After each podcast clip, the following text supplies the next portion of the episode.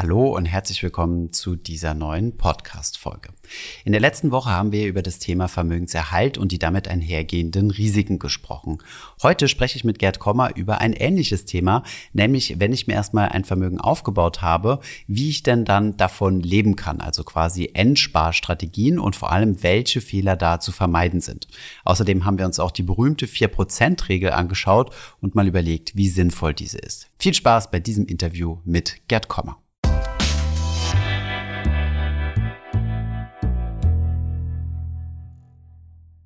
Hallo Gerd, herzlich willkommen zurück auf unserem YouTube-Kanal. Freut mich, da sein zu können. Ja, trotz äh, sehr heißen Temperaturen werden wir uns heute äh, einige Themen vornehmen. Und äh, ich habe da mal ein Thema rausgesucht, beziehungsweise wir haben äh, sogar drei Themen rausgesucht, die ihr intensiver auf eurem, auf eurem Blog auch schon mal behandelt habt und die natürlich auch für unsere Zuschauer und Zuschauerinnen äh, sehr interessant sind. Loslegen wollte ich mal mit dem Thema Entnahmestrategie beziehungsweise Kapitalverzehr. Das ist ja sicherlich so ein Thema, wo viele auch deiner Mandanten oder eurer Mandanten in der Vermögensberatung ja schon in dieser Phase sind. Also du hast ja extra ein Buch geschrieben, das eine ist Vermögensaufbau und dann Vermögenssicherung. Und ja, wollen wir heute mal ein bisschen über das Thema sprechen. Ähm, was mache ich denn später, wenn ich meine ganzen Millionen zusammengesammelt habe? Gerne, ja. Also äh, Entnahmestrategien ist ein Dauerbrenner, das ist klar und äh, es ist ein Thema, das früher oder später jeden, der nicht Elon Musk heißt oder Jeff Bezos, interessieren sollte. Genau, was sind denn so deiner Meinung nach die richtigen Strategien, die man da anwenden kann? Weil ich, ich lese ja ziemlich viel so von wegen, ähm, es gibt ja auf der einen Seite die Dividendeninvestoren, ne? da haben wir ja schon mal ein paar Mal Videos zu gemacht, wo wir erklärt haben, dass es ja eigentlich eine Illusion ist, zu sagen, ich schaue auf besonders hohe Dividendenausschüttungen. Aber welche Strategien hältst du denn da für sinnvoll? Also einen wichtigen Irrtum, den man erstmal nicht begehen sollte. Ne? Erfolg ist äh, zunächst mal eine Frage der Vermeidung von Fehlern, das mal vorausgeschickt. Äh, hast du schon erwähnt, nämlich äh, zu glauben, dass Dividendenaktien oder dividendenstarke Aktien oder generell äh, Investments mit hohen Ausschüttungen wegen dieser hohen Ausschüttungen irgendwie zu bevorzugen sei. Das ist, das ist ein Fehler, wurde schon vielfach bestätigt und oder immer wieder untersucht und als Fehler identifiziert. Und dass äh, Dividendenaktien generell keine höheren Gesamtrenditen, auf die kommt es ja an, haben als, nicht, als dividendenarme Aktien oder Aktien insgesamt. Das ist auch schon tausendmal bestätigt worden. So, also da können wir schon mal einen Haken dran machen. Ein anderes wichtiges Thema ist, dass äh, die sogenannte äh, sichere Entnahmerate, die, die Safe Withdrawal Rate, äh, also Entnahmerate ist definiert als der Entnahmebetrag, egal wie man den entnimmt, aus, über Ausschüttungen oder Anteilsverkäufe aus einem Portfolio, aufsummiert über das ganze Jahr, bezogen auf den Depotwert oder Portfoliowert am Jahresanfang, jetzt der Einfachheit halber. Also, und da gibt es. Also wir sagen zum Beispiel 100.000 Euro, 4% Entnahme, das ist ja so eine, so eine Daumenregel, diese vier können wir gleich noch drüber sprechen. Sprich, ich nehme mir jedes Jahr 4.000 Euro raus. Oder um es in genau, Millionen zu genau, sagen, ja. äh, 40.000.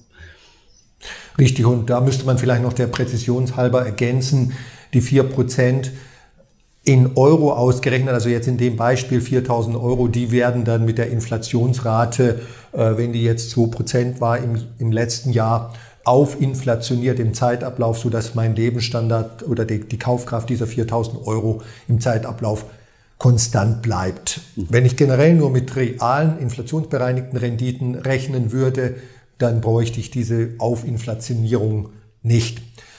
Also die 4% Regel, die ist, äh, geistert eben seit Jahrzehnten, seit, seit über 20 Jahren im Internet rum, weil damals äh, Anfang der 90er Jahre, 30 Jahre schon fast, äh, ein, ein erstmalig ein Wissenschaftler, William Bengen, äh, zum Thema nachhaltige Entnahmeraten was publizierte und der kam damals auf der Basis der Annahmen, die er traf und des Datenmaterials, das er zur Verfügung hatte, äh, zur Schlussfolgerung, dass ein 50-50 Aktien-Anleihen-Portfolio, US-Aktien und US-Anleihen mhm. damals, Anfang der 90er Jahre, vor dem Hintergrund der historischen Renditen von den 20er Jahren bis Ende der 80er Jahre eine nachhaltige Entnahmerate von 4,0 Prozent sozusagen aushalten würde, dass es über einen äh, Zeitraum von 30 Jahren, auch wieder wichtig, die Zahl 30 Jahre, das ist eigentlich gar nicht mal so lange, mhm.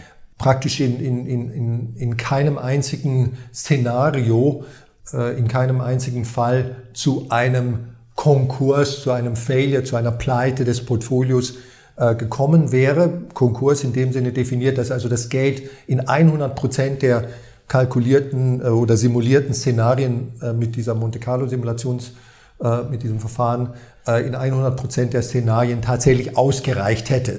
Im schlechtesten Fall gerade eben ausgereicht. Ja, also am Ende der 30 Jahre Auf Null. war nichts mehr da. Ja, mhm. aber äh, im besten Fall war auch noch äh, wesentlich mehr da als am Anfang. So, und diese 4%-Regel hat sich dann aus irgendeinem Grund im Internet als irgendeine Art von Mantra, das sozusagen nicht mehr weiter zu hinterfragen ist und immer stimmt, verfestigt und davor kann ich nur warnen. Das ist einfach falsch. Mhm. Falsch aus, aus vielen Gründen könnten wir jetzt im Einzelnen besprechen. Vielleicht nur noch mal. Aber sie, sie, ist, sie ist zu hoch. Sie ist auf jeden Fall zu hoch. Also äh, nicht sicher. Okay. Äh, Vielleicht noch mal als ganz kleiner Einschub. Äh, du hast jetzt so am Rande Monte Carlo erzählt oder äh, genannt. Also was bei einer Monte Carlo Simulation gemacht wird, ist einfach, du gehst mal ganz viele Szenarien durch. Also beispielsweise der Kurs steigt, fällt, steigt, steigt, fällt, fällt oder fällt, fällt, fällt, steigt, steigt und wie auch immer. Also so wie rein theoretisch Aktienkurse aufeinander rein zufällig folgen könnten. Und das machst du 10.000 Mal oder 100.000 Mal, rechnest das durch und guckst dann, wie oft sind die Renditen so schlecht hintereinander, dass ich dann vorher, also vor den 30 Jahresende pleite bin. Ne? Das ist so die Simulation dahinter. Genau. So könnte man das sagen. Genau. Und dann sagst du, äh, die 4% sind äh, zu niedrig, das heißt, äh, sorry, zu hoch angerechnet. Das heißt, man muss eigentlich ähm, von einer niedrigeren Entnahmerate ausgehen. Was, was hältst du dafür sinnvoll? Genau, ne? Und, und viele denken ja, äh, ja, Aktien, die bringen doch 8, 9 oder 10 Prozent. Also nominal äh, hat der US-Aktienmarkt in den letzten knapp 100 Jahren äh, irgendwo so um die 10 Prozent, also wohlgemerkt inklusive Inflation gebracht, real so 6,5, 6,7 äh, Prozent. Und da müsste es doch ganz eindeutig äh, ohne Probleme funktionieren, wenn ich nur in Anführungszeichen 4 Prozent im Jahr entnehme. Irrtum. Und, da, und es ist ein Irrtum deswegen, weil es dieses sogenannte Sequence of Returns Risk, was du gerade angesprochen hast, zu Deutsch Rendite-Reihenfolgerisiko, gibt ähm, in einem Portfolio, in dem Entnahmen stattfinden, also Geld abgezogen wird im Zeitablauf über Dividenden, die man nicht reinvestiert oder über Anteilsverkäufe. Äh, da spielt eben die Reihenfolge der Renditen von Jahr zu Jahr eine große Rolle für, das, für sozusagen für den Erfolg, für das Endergebnis. Und äh, vereinfacht gesagt, wenn man äh, das Pech hat, dass vor allem am Anfang äh, viele schlechte Perioden stattfinden, weil das halt der Zufall so will oder weil es gerade 1929 ist, sage ich jetzt mal sarkastisch, dann kann es äh, selbst, wenn die Durchschnittsrendite weit über 4% liegt, eben dazu führen, dass du nach 10, 15 Jahren pleite bist sozusagen. Ne? Und deswegen sind also sozusagen vor dem Hintergrund von dem wissenschaftlichen Fortschritt, der seit 1990, seit dieser Ur ursprünglichen Veröffentlichung von William Bengen äh, stattgefunden hat. Man lernt halt auch dazu sozusagen die Wissenschaft, auch die Ökonomie. Mhm. Ähm, kann man sagen, dass die vier Prozent heute zu optimistisch sind.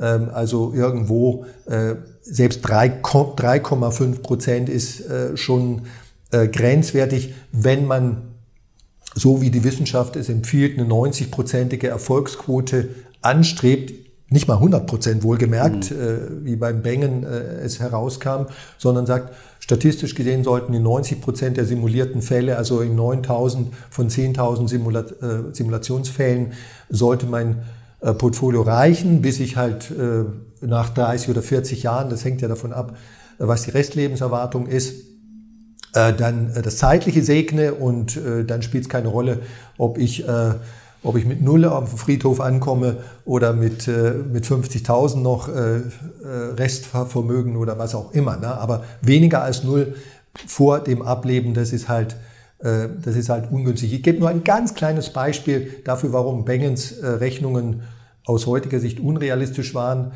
Ich habe es schon fast implizit angedeutet, die 30 Jahre sind einfach nicht lang genug. Mhm. Ne? Äh, aufgrund der erhöhten Re äh, Lebenserwartungen und aufgrund der Tatsache, dass immer mehr Menschen frühzeitig in Ruhestand gehen möchten, die wollen halt nicht bis 65 arbeiten. Und weil äh, man ja streng genommen nicht mit der mittleren Restlebenserwartung rechnen sollte. Ne? Mhm. Äh, die, die, die, Stimmt, die, mittlere ja. Restlebenserwartung von mir, ich bin jetzt 59, ist, ist wahrscheinlich noch äh, äh so 30 Jahre etwa. Ne? Nicht ganz vielleicht. Du machst ja viel Sport, also bestimmt länger. Ja, genau. Und rauchst nicht. Danke.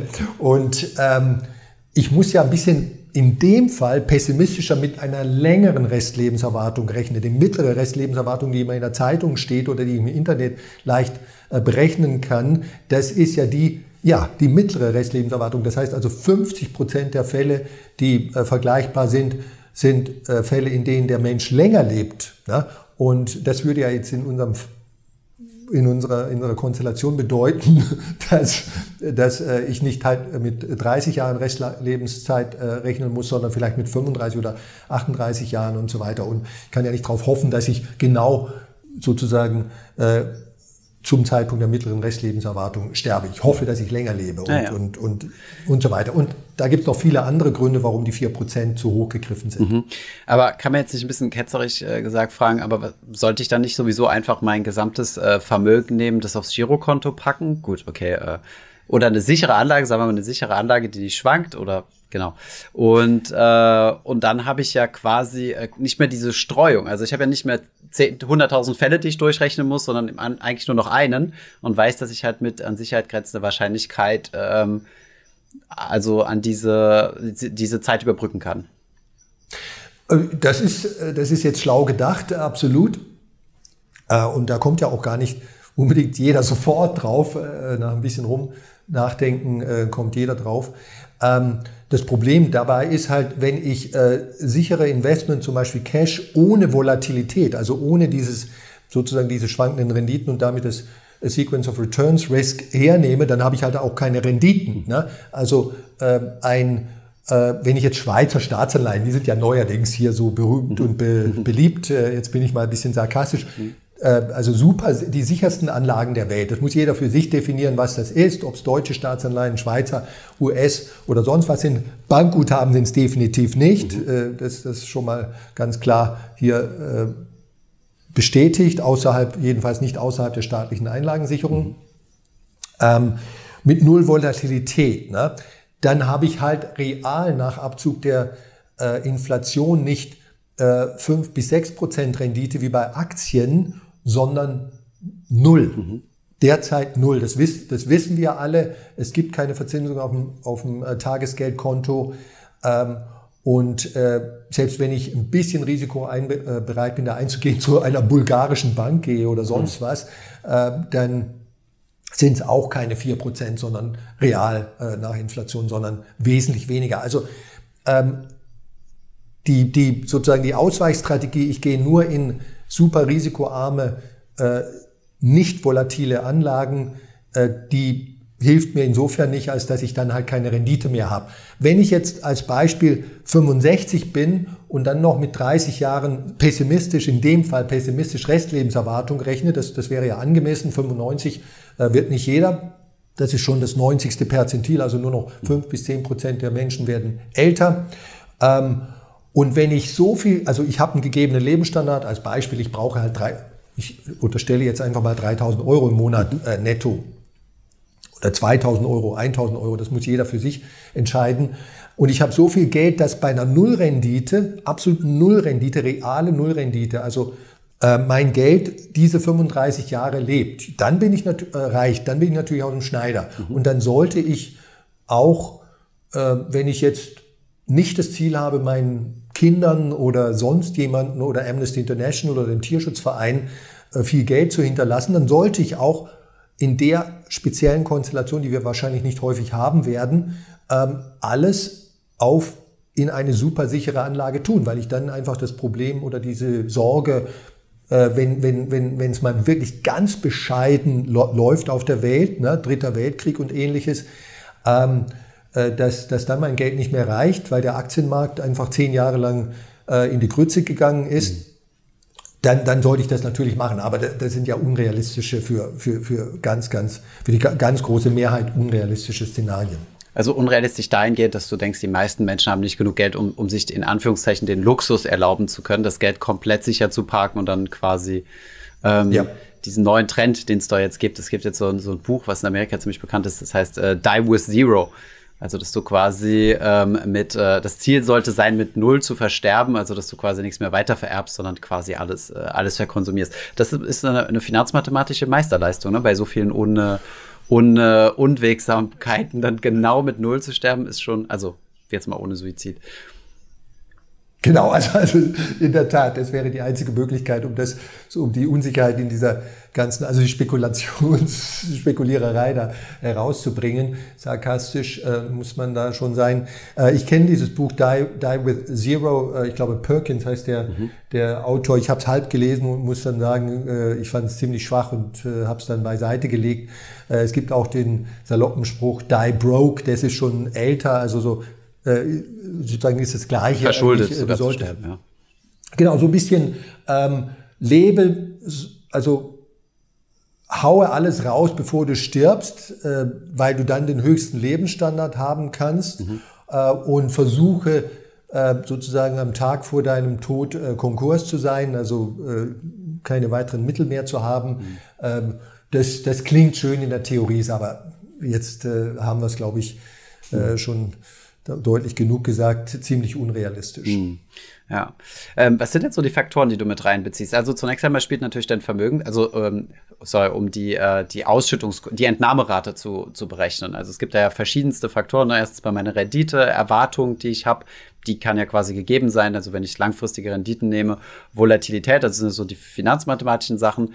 Aber was spielt denn dann für mich noch persönlich eine Rolle, die ich damit reinspielen soll? Erst mein Vermögensstand, aber Genau, also was sonst noch mit, was sonst noch, also neben den Dingen, die du genannt hast, äh, spielt natürlich eine Rolle, ähm, bin ich bereit, sozusagen, ich nenne es jetzt mal, die Gürtel enger schnallen äh, Variante zu fahren. Ne? Also äh, Monte Carlo Simulation in ihrer Basisvariante und, und das ist das führende Verfahren, das muss man jetzt hier auch klipp und klar mal betonen. Es gibt kein besseres, äh, wenn es um die Thematiken geht, welchen Lebensstandard kann ich mir leisten bis zu meinem erwarteten Ableben und, und äh, welche Entnahmerate kann ich mir leisten und so weiter.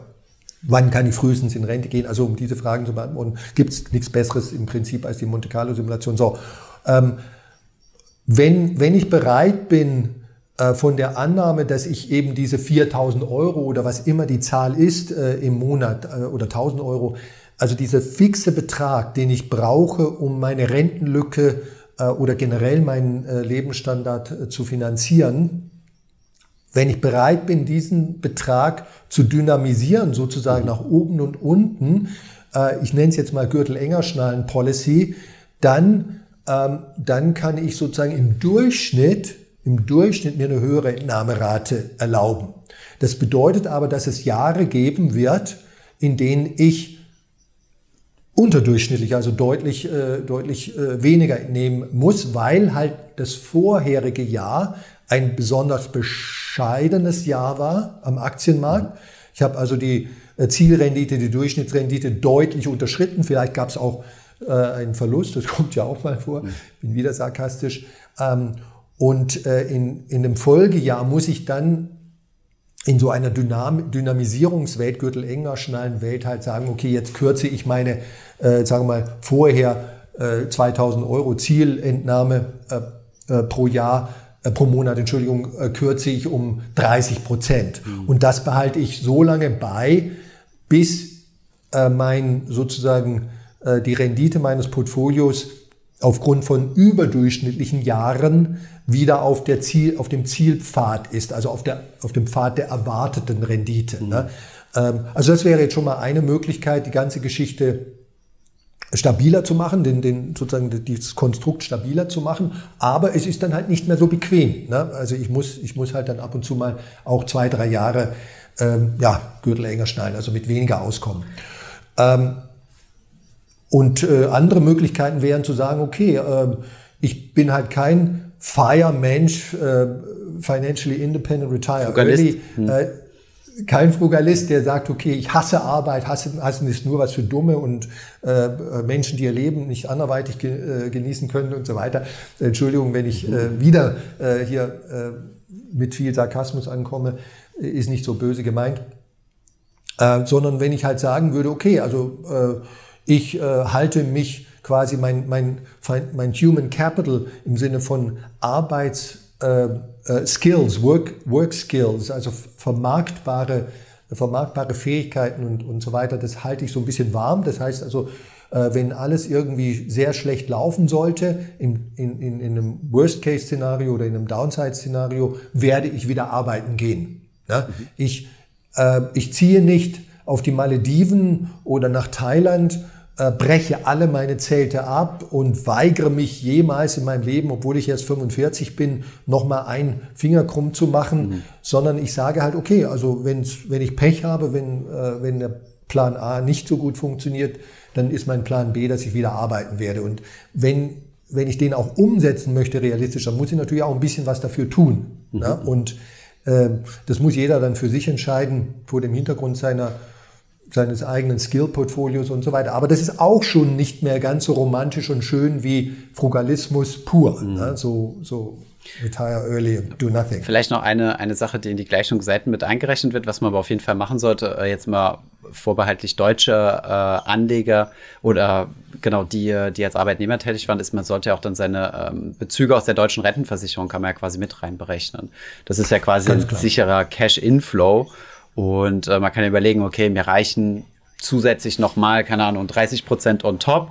Und ähm, dadurch kann ich mich ein bisschen flexibilisieren.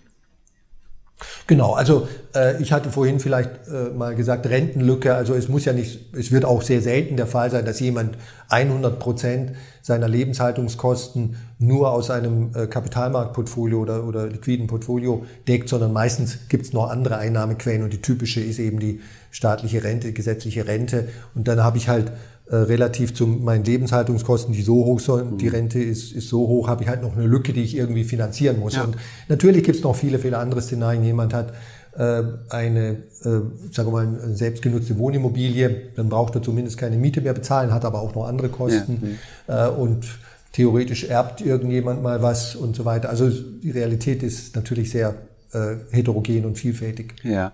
Ähm, was hältst du denn von der Lösung, von der super sicheren Lösung, in Anführungszeichen, einer ähm, sogenannten Sofortrente? Also es ist ja quasi eine Lebensversicherung, die du gerade bei Eintritt, also du hast Ewigkeiten dein ETF-Portfolio gehabt, gehst jetzt in Rente, nimmst das ganze Geld, haust es in eine Versicherung rein, die quasi sofort losgeht. Also du überweist einmal an die Versicherungsgesellschaft, statt über Jahrzehnte Prämien zu bezahlen. Und die gibt dir dann quasi eine garantierte Rentenzahlung ähm, bis zum Tod. Und was Versicherungsvermittler dir ja gerne sagen, ist, du sicherst dein sogenanntes Langlebigkeitsrisiko ab. Also das, was du ja eben schon gesagt hast, ne, dass du doch länger als der Durchschnitt, als deine durchschnittliche Lebenserwartung lebst. Ähm, weil ich kann mir vorstellen, dass für manche Leute ein bisschen belastend ist und die dann Angst davor haben. Was hältst du von dieser Option oder kann man das selbst bauen? Und welche implizite Lebensdauer wird denn damit berücksichtigt? Also in der Theorie sind solche Sofortrenten äh, natürlich toll, weil aus genau den Gründen, die du gerade äh, geschildert hast, dass man damit in der Theorie sein Langlebigkeitsrisiko äh, im Grunde genommen komplett äh, eliminieren kann, zumindest in dem Betrag, äh, den, den, der dann halt äh, aus der Rente herauskommt. Das kann man sich auch quotieren lassen, also einfach mal anfragen. So, aber ich würde es nie machen. Also ich halte äh, solche äh, Sofortrenten für wirklich, wirklich schlecht. Das ist ja ein Monte Carlo Tool, das ist sehr unfair. Das haben genau. ja nicht alle. Ja. Und äh, das hat drei Gründe. Äh, drei oder vier Gründe, je nachdem. Also der erste Grund ist, dass diese Sofortrenten überhaupt nicht inflationssicher sind. Mhm. Das heißt also, wenn wir so ein Weimarer Szenario hätten oder Venezuela Szenario, Zimbabwe Szenario, also Hyperinflation oder galoppierende Inflation, muss ja gar nicht Hyperinflation mhm. sein, sondern einfach mehr als nur fünf, sechs Jahre hohe einstellige oder sogar niedrige, äh, nur, nur in Anführungszeichen niedrige zweistellige äh, Inflationsraten von wirklicher Hyperinflation will ich gar nicht anfangen, dann kannst du diese Sofortrente vergessen. Die wird nämlich nicht ansteigen, die wird also von der Inflation drastisch entwertet. Mhm. Es gibt äh, Sofortrenten mit einer sogenannten Dynamisierung und das wird allen Ernstes als ähm, sozusagen Inflationsschutz verkauft und vermarktet von Versicherungsmaklern. Also das finde ich schon, da geht mir schon so ein bisschen leicht äh, der Adrenalinspiegel äh, in unangenehme Höhen, weil es keine, äh, keine Inflationshedge, keine Inflationssicherung ist. Das ist, ich habe mal irgendwo geschrieben, jetzt zitiere ich mich selber, das ist wie T-Shirts am Südpol als Kälteschutz verkaufen. Mhm. Ne? Also das, das ist einfach, Pillepalle Tropfen in, im Ozean, der nichts bringt. 2% Dynamisierung, wenn ich äh, 8% Inf äh, Inflation habe oder, oder sogar noch mehr wie in den 70er Jahren in manchen westlichen Ländern, ja, dann ist es minimal besser als nichts, aber es hilft nichts. Meine Rente wird jedes Jahr weniger wert und nach 20 Jahren ist sie fast nichts mehr wert. So, also kein Inflationsschutz. Zweitens, ich habe das Counterparty-Risiko, das das Ausfallsrisiko oder Gegenparteirisiko Versicherungsgesellschaft. Wenn meine Versicherungsgesellschaft Allianz heißt, auch das hilft nichts. Allianz ist ein tolles Unternehmen heute, aber wir reden hier ja über 30 Jahre. Kein Mensch auf diesem Planeten kann sagen, wie die Bonität irgendeines eines großen Unternehmens, das heute vielleicht gut dasteht, in 20 oder 30 Jahren sein wird. Also das sind schon zwei absolute Dealkiller für mich. Mhm. Ähm, der, der dritte ist, ich kann, wenn ich halt äh, das Pech habe, nach zwei Jahren über den Jordan zu gehen, dann dürfen sich meine Erben freuen, äh, im Normalfall, aber nicht mit einer Sofortrente. Mhm. Ne? Also dann, dann freut sich nämlich die Allianz oder wer auch immer die äh, Versicherungsgesellschaft ist. Es ist eigentlich der Best Case für die, für die Versicherungsgesellschaft, dass ich vor der mittleren Lebenserwartung äh, versterbe. Das ist jetzt dieser dritte Nachteil, den ich jetzt gerade beschreibe, der der ist sicherlich nicht so gewichtig wie die zwei anderen, aber für viele Menschen äh, ist er ein Nachteil und sogar für viele andere, nicht für mich, aber äh, für viele äh, ein sehr, sehr gewichtiger.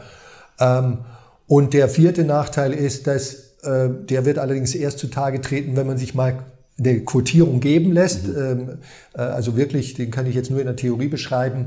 Ähm, äh, es kommt einfach erstaunlich wenig dabei raus. Mhm. Ja, äh, äh die Zahlen, die man dann. Weil die Lebenserwartung bekommt, so langfristig angesetzt ja, ist. Mhm.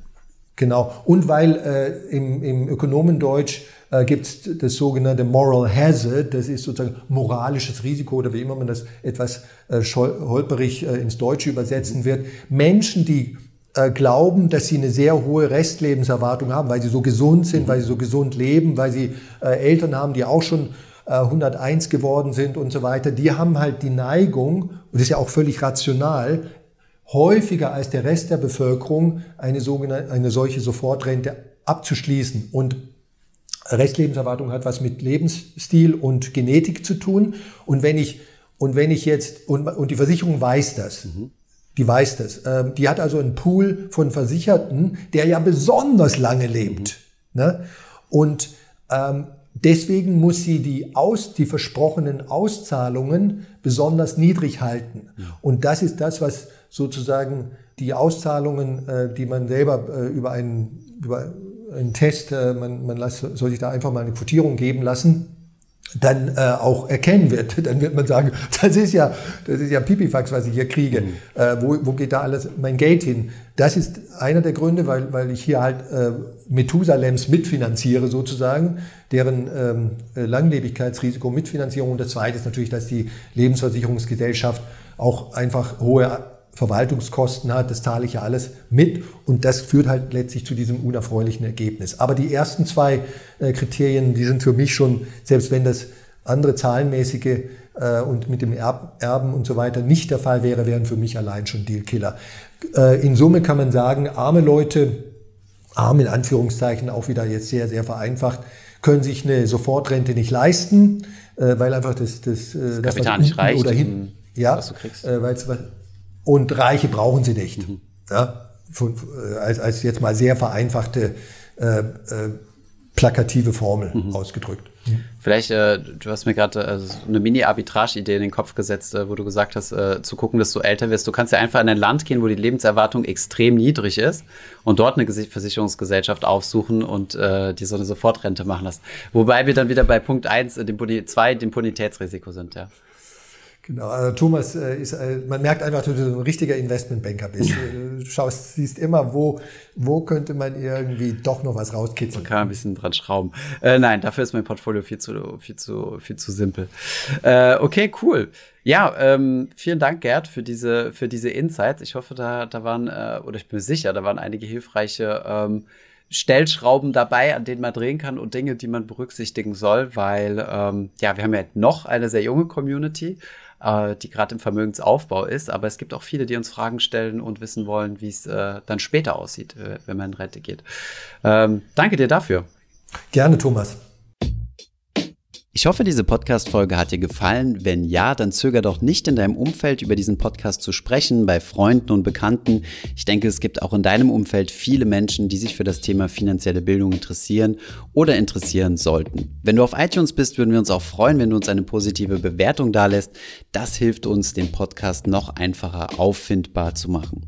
Alle wichtigen Links und Verweise findest du wie immer in den Show Notes zu diesem Podcast. Vielen Dank fürs Zuhören und bis zum nächsten Mal.